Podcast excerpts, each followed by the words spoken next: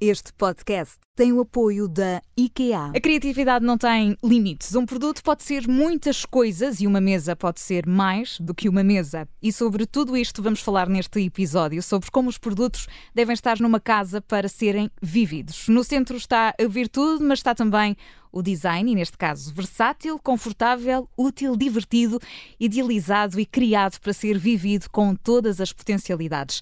Será que já o agarramos com este início? Esperemos que sim, porque neste episódio estaremos à conversa com a Marta Cunha Magalhães, é Interior Designer da IKEA Portugal e vai falar-nos sobre esta revolução. Afinal, o que é o design democrático. Marta, bem-vinda e obrigada por, uh, por estar connosco. E vamos começar com uma pergunta que eu acho bastante óbvia. Qual é, afinal, a vida secreta dos objetos que temos em casa? Eu vou começar, se calhar, por desmistificar o que é que é isto da vida secreta dos objetos. Uhum. Que se calhar não tem secretismo nenhum, a não ser que queiramos em nossa casa uh, colocar os objetos escondidos. eu diria que não. Eu diria que, de facto, nós, uh, a IKEA, não pode mudar a forma das casas das pessoas, mas podemos contribuir contribuir para melhorar a vida em casa das pessoas através destes objetos, com as suas formas, com as suas funcionalidades. E nesse sentido, eles são muito versáteis e flexíveis, e se tivermos ainda e formos criativos, podemos fazer deles o que nós quisermos. Porque os objetos são aquilo que nós quisermos, são apenas decorativos, podem ser funcionais, podem ser podem ter três funções, viver em vários lugares da casa, enfim, passarem de um lado mais escondido a um lado mais vivido e terem multifunções e múltiplas aplicações. Portanto, no fundo, é só preciso ser uh, criativo, mas como é, que, como é que nos pode inspirar a nós usarmos de facto esses objetos de forma diferente na, na nossa casa? Como é que a Marta, por exemplo, na sua casa, usa os objetos de forma diferente? Olha, eu sou um exemplo muito, muito estranho nesse sentido, porque faz parte do meu perfil mudar tudo e mais alguma coisa. Eu não consigo sentir a casa sempre estática.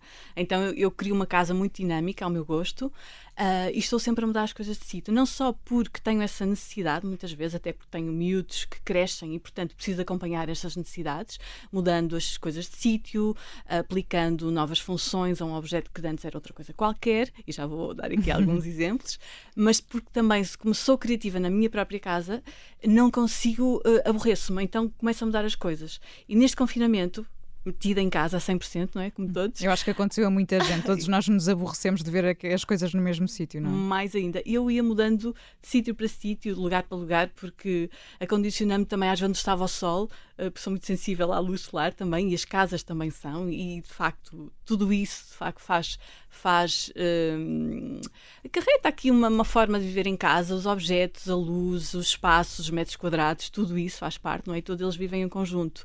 E o que é importante é criar aqui uma harmonia, um sentido de harmonia e de conforto, porque a casa não é só um lugar físico, é, é também um lugar emocional. E com, esta, com este confinamento acho que todos sentimos muito isso na pele. Sim, se calhar nunca nos tínhamos apercebido tanto disso, não é? De, de, da forma emocional como nos envolvemos com aquilo que, que, nos rodeia dentro, dentro de casa. Não sei se há algum objeto, Marta, que no seu caso tenha viajado pela casa inteira. Tenho, se lembra de algum? Tenho vários, tenho vários. Há um carrinho da IKEA que é um carrinho muito conhecido, também muito versátil, que eu acho que também deve haver na maior parte da casa das pessoas, que é o carrinho Raskog, que Partiu da cozinha, já esteve na casa de banho, uh, entretanto foi para o quarto da minha filha, porque ela adora pintar e gosta muito de fazer atividades manuais, então agora é de facto o carrinho para guardar os lápis, os papéis, isso tudo, mas também já foi para guardar os meus cremes, o meu secador, também já foi para guardar os meus cereais, o meu chá, o meu café. Portanto, ele é realmente muito versátil, ele é uma peça que pode ser e pode estar em qualquer lugar da casa, depende daquilo que nós necessitamos. Até podia ser, por acaso, agora estava a pensar, um jardim, um pequeno pequeno jardim onde nós podemos criar, se calhar, as nossas, fazer as nossas aromáticas, as nossas plantações para, e cultivos, não é? Ter um já mini, estamos aqui a dar ideias. Já estou aqui a dar a ideias, já estou aqui a viajar, é verdade. Portanto, a criatividade não tem de facto, não tem de facto limites, mas qual foi a ideia mais, mais engraçada que já, já recebeu, por exemplo, de um cliente? Eu já vi várias coisas de clientes. Às vezes são pequenas coisas que até que, que a mim pelo menos fazem-me fazem sorrir uh, para dentro, que é, por exemplo, quando vemos um vaso, que é uma coisa muito simples, um vaso, o que era um vaso, não é? Uh, deixou de guardar uma planta e passa a guardar os lápis das crianças. Ou, por exemplo, uma, uma das vezes visitei, nós fazemos visitas em casa dos clientes até para compreender como é que eles vivem em casa e as necessidades. Uhum. E temos estudos que depois fazemos essas relações e temos as nossas, nossas conclusões. E um dia encontrei um móvel que eu, na realidade, só tinha imaginado posicionado sempre encostado à parede, que é um móvel de apoio de uma cozinha, de cozinha, portanto, que é um móvel em bétula, tem duas gavetinhas, um, posicionado no meio do corredor, portanto, era, era uma cozinha com duas bancadas, ele estava ali no meio, literalmente, porque de facto o corredor era bastante largo uh, e até havia ali um desperdício de espaço. E o móvel estava lá centrado, localizado, a fazer de ilha, aquela ilha de sonho que toda a gente pensa, e era um móvelzinho assim de 1,20m por, por 50 de profundidade, ou seja, super interessante a ideia, não é? Porque muitas vezes achamos que a ilha tem que ser uma coisa inatingível, aquela ilha uh, sofisticada e, e, e, imaginária, não é? Lá em casa que não temos esses metros quadrados, e de repente temos um móvel tão simples, simplesmente desapoiado da parede. E que pode servir, e que pode servir de, de... Por acaso a cozinha é um bom exemplo. Eu estava aqui a lembrar-me também que uso um dos vossos jarros para, para colocar também, enfim, a minha colher de pau, por exemplo, vários utensílios que tenho na cozinha. É essa a ideia, não é? é transformar uh, as coisas que às vezes uh,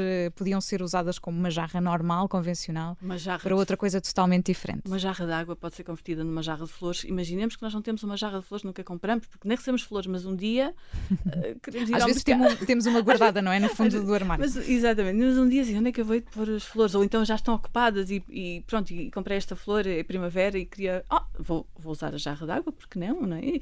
Ou então, eu, por exemplo, tenho um bolo que se partiu, deixou de poder ser usado porque o cano partiu e passou a ser um vaso. Depositei lá a terra, pus lá uma erva aromática e e, portanto, a ideia é olhar para os Essa objetos e, e, ser criativo. Sim, não só criativos, sustentáveis também. Porque às vezes uhum. no desperdício conseguimos criar oportunidades para de facto dar vida, uma segunda vida a um objeto. Certo. E Marta, uma última pergunta: as linhas elegantes e equilibradas dos objetos também devem ser eh, palco de aventuras? Ah, eu acho que nós depois podemos refletir naquilo que queremos que a nossa casa personalize, nós próprios, não é? E olharmos para os objetos, alguns mais originais, e na IKEA nós temos coleções que de facto são limitadas, são coleções muito criativas e que, objetos, que nos trazem objetos mais invulgares no seu desenho, no seu, no seu contexto, e esses objetos de facto podem nos fazer aqui criar uma casa diferente uh, e as casas deixam de ser todas iguais, portanto, na realidade depende de como nós articulamos e combinamos os objetos, e esses podem ser assim um, um twist na nossa casa e de facto torná-los mais, uh, mais torná-la a nossa casa, uh, torná-la única, nosso gosto é? também com a, nossa, com a nossa assinatura. É, é, muito isto, no fundo, escolher IKEA é escolher mais do que uma cadeira, mais do que uma cómoda, é viver a vida e haverá melhor do que isso, eu acho que não. Portanto, numa nota final, pode ouvir todos os episódios deste podcast no site do Observador. Inspire-se porque o design é para ser vivido. E no próximo episódio vamos continuar a falar sobre os produtos e sobre design. Até lá. Este podcast tem o apoio da IKEA.